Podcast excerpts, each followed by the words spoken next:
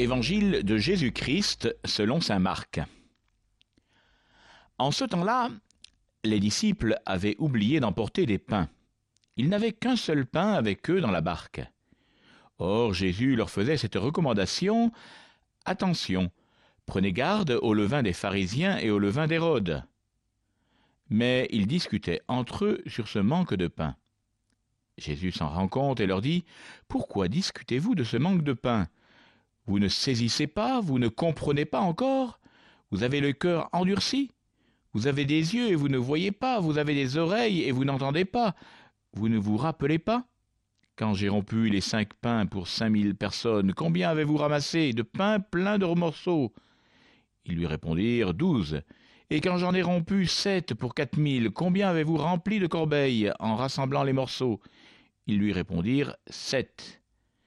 Il leur disait vous ne comprenez pas encore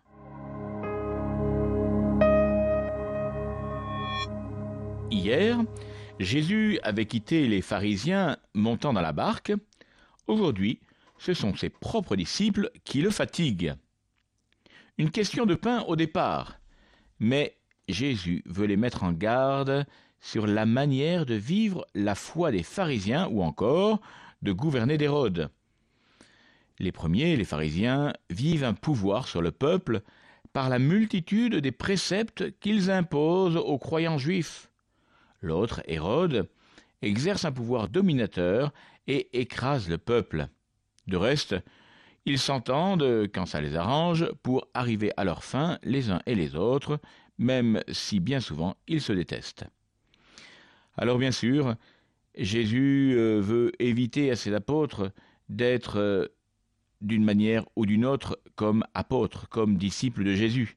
Ils n'ont ni à exercer un pouvoir parce qu'ils sont justement disciples de Jésus, ni un pouvoir spirituel, ni un pouvoir temporel.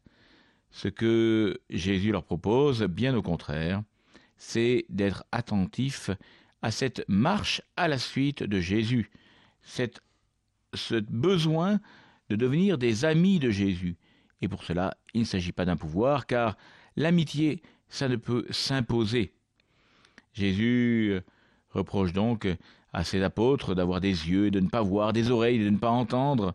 Oui, parce que la vie chrétienne, c'est d'être avec Jésus et de choisir de l'entendre, lui, celui qui a la parole de Dieu, celui qui peut nous enseigner et celui qui peut nous rendre de plus en plus libres parce qu'on va le suivre.